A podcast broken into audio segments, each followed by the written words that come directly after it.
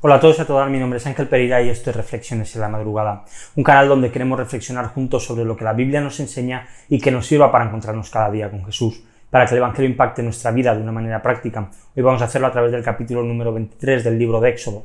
Durante toda la historia de la humanidad vemos cómo Dios ha hecho ciertos pactos con el ser humano para tratar con él y que Dios siempre ha sido fiel a sus pactos y él nunca ha faltado a su palabra. Todo lo contrario, siempre, o sea, lo que Dios siempre ha dicho, Él ha sido fiel y lo ha cumplido tal cual. Uno de estos pactos aún perduran hasta el día de hoy, es el pacto que Dios hizo con Noé, donde Dios prometió que nunca más volvería a destruir toda la tierra por medio del agua. Y dejó como muestra el arco iris, que en estos días tan mal utilizado está como símbolo. Algo que es visible y que es reconocible por todo el mundo, es algo universal. Dios nunca falla a su palabra, Dios no es mentiroso, Dios no puede serlo, no existe ninguna opción de que Dios diga algo que luego no lo cumpla, porque se traicionaría a sí mismo y contradeciría su propia naturaleza.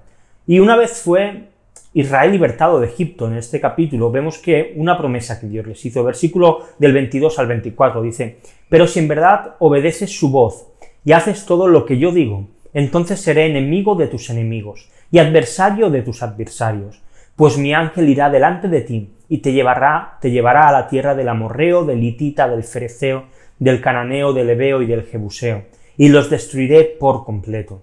No adorarás sus dioses, ni los servirás, ni harás lo que ellos hacen, sino que los derribarás totalmente y harás pedazos sus pilares sagrados.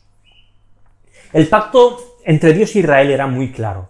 Mientras que el pueblo hiciese todo lo que Dios les había mandado, mientras ellos cumpliesen la ley y les obedeciese, mientras derribase a otros dioses y no los siguiese, sino que ellos fuesen fieles, ellos podían estar seguros que todo les iba a ir bien.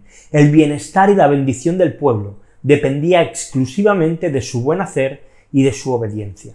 Algunos siguen creyendo que hoy en día la cosa funciona de la misma manera y, que este pacto que Dios hizo con Moisés y con el pueblo sigue estando en pie. Pero la realidad es que nuestra situación es diferente a la del pueblo de Israel. Es todo lo contrario. La muerte de Jesús cambia toda la circunstancia y cambia todo el ecosistema. Nuestros actos ya no determinan que ellos vayan a traer bendición o maldición, sino que como dice Pablo en Romanos 8, 37 al 39, en todas estas cosas somos más que vencedores por medio de aquel que nos amó, es decir, no por nuestros méritos, sino por los méritos de Jesús. Porque estoy convencido que ni la muerte, ni la vida, ni ángeles, ni principados, ni lo presente, ni lo porvenir, ni, ni los poderes, ni lo alto, ni lo profundo, ni ninguna otra cosa creada, nos podrá separar del amor de Dios que es en Cristo Jesús, Señor nuestro. Así que nuestra victoria y nuestra bendición no se basa en lo que nosotros hacemos, sino que se basa en los méritos que Jesús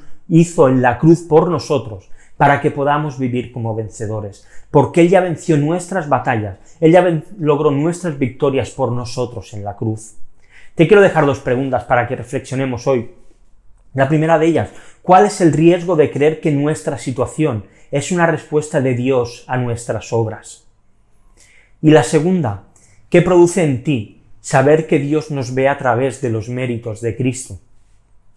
Te dejo unos textos también para que sigamos leyendo la Biblia en un año. Hoy seguimos con el Evangelio de Juan, los capítulos 9 y capítulo 10. Y nada más, lo vamos a dejar aquí por hoy. Como siempre te digo, si estás viendo el vídeo en YouTube y te ha gustado, dale a like, suscríbete al canal y dale a la campanita para que te notifiquen cada reflexión que subamos. Si lo estás viendo en Facebook, en Twitter, en Instagram, recuerda pues también si te ha gustado y quieres dale a me gusta, compártelo con otros para seguir pues haciendo crecer reflexiones en la madrugada y sigue la cuenta también si no lo haces y recuerda que también puedes escuchar todas las reflexiones en formato podcast en iBox, en iTunes y en Spotify. Así que nada más, lo vamos a dejar aquí por hoy, volvemos mañana con una nueva reflexión aquí en Reflexiones en la madrugada. Hasta mañana.